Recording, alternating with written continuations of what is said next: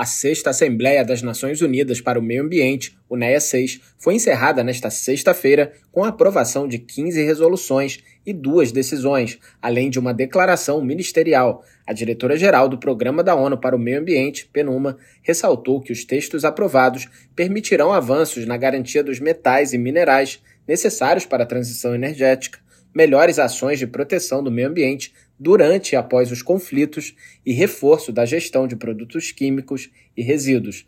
Inger Anderson disse que a declaração ministerial afirma a forte intenção da comunidade internacional de desacelerar as mudanças climáticas, restaurar a natureza e a terra e criar um mundo livre de poluição. Segundo ela, as negociações nem sempre foram fáceis, mas mesmo em desacordo, os países buscaram pontos em comum. A chefe do PNUMA adicionou que a UNEA 6 abriu conversas importantes, nem todas aterrizaram, mas ela tem certeza de que continuarão no espírito de encontrar soluções que funcionem para as pessoas e para o planeta. Anderson destacou também a importância do engajamento da juventude e agradeceu aos jovens, alguns dos quais desnudaram suas almas na Assembleia, implorando pelas mudanças de que precisam. Ela afirmou que o espírito do multilateralismo ficou evidente no engajamento da sociedade civil, dos povos indígenas, das organizações internacionais, dos cientistas e do setor privado.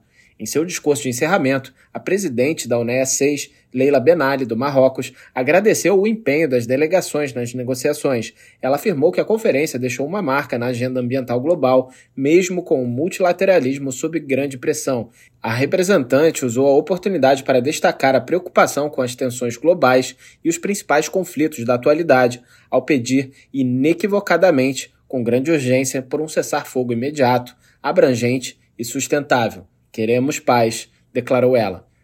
Da ONU News em Nova York, Felipe de Carvalho.